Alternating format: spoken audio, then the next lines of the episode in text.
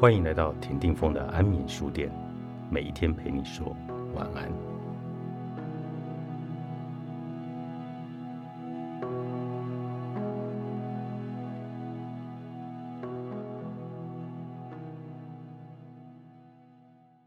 在婚姻中，可以感受到极致的幸福与不幸，而大多数人选择的婚姻是介于冷漠和喜爱之间。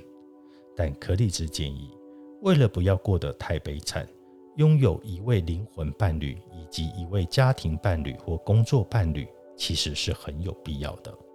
因为婚姻配偶会依据上帝赋予的权利来融合你的整体性格，将所有你称之为“我”这个东西——灵魂、身体、财产，都与另一个人融合。你必须抵抗他的习惯与言谈带来的污染，以保卫自己的灵魂。而这些污染也会狡猾地影响你的思想、感受、目标，无意识的倾向、举止，改变你原有的风格及精神，成为你生活中无所不在的空气。柯立兹在整封信里反复使用园艺的意象，包括土壤、气候以及人的幸福可能绽放的迹象，而这此处，他也沿用了“空气”一词。这些用词都将人类性格与经验的成长和发展想象成为一种自然的现象，只需要适当的环境就能茁壮生长。好的环境不仅是社会及心理发展的理想条件，也是上帝的指示。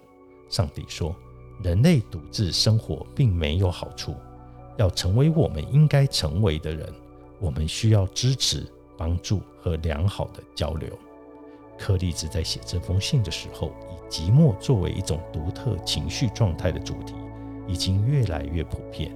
而同样普遍的，还有另一种文学的概念。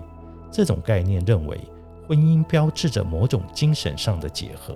有一个类似的说法是“我的灵魂伴侣”，这是出自一位博览群书的18世纪店主 Thomas Turner 1761年的日记。这样的观点。在浪漫主义时期成为主流，这并不是一件什么令人惊奇的事。而这种观念能以世俗、古典及宗教术语来解读，同样也不足为奇。因为在浪漫主义时期，世俗人文主义、文学自我意识、对自然的热爱，以及对个人的健康、财富和幸福的追求，都是身体上及感情上的义务。而心理生理健康也都仰赖着他们。因此，克利兹从田园用语转向病理医学的意象，将身体的健康想象与心灵的健康平行。不要嫁给饱受无法根治的痛风或结核病之苦，或患有偏瘫的男人。他以这些病痛为比喻，写道：在这些身体病痛的名称之下。我真正想到，也希望你想到的是道德与知识上的缺陷与疾病。为什么呢？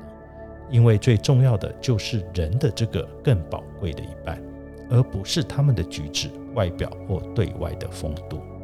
所以，柯蒂兹使用“灵魂伴侣”一词时，是处在一种特殊的脉络之下，就是了解一个人的我是由三个相互关联却各有差异的状态所组成。灵魂、身体与财产。柯立兹在此谈到，将个人当作一种社会、精神及实体上的存在时，他意识到，婚姻的传统必须接纳女性与男性在情感、宗教和物质上的需求。但这并不代表柯立兹支持真命天子。在现代意义的概念下，灵魂伴侣的观念是一种很弹性的语言及哲学工具。可以跟比较传统的当代用词“家庭伴侣”或“工作伴侣”一同使用。历史学家在传统上一直着重将婚姻当做一趟爱情的旅程，或一次增加收入的机会。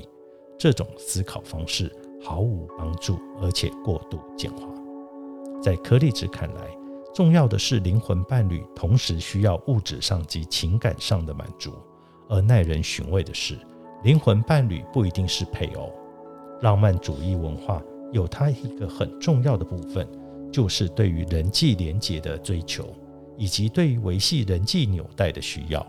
在社交能力和情感增长的论述中，最常被忽略的是，浪漫主义意识形态里有一件事情越来越重要，就是人在精神和情感上的需求，可以借由一种特定的人际关系，而非精神关系来达到满足。《寂寞的诞生》，作者菲伊邦德·艾贝蒂，商周出版。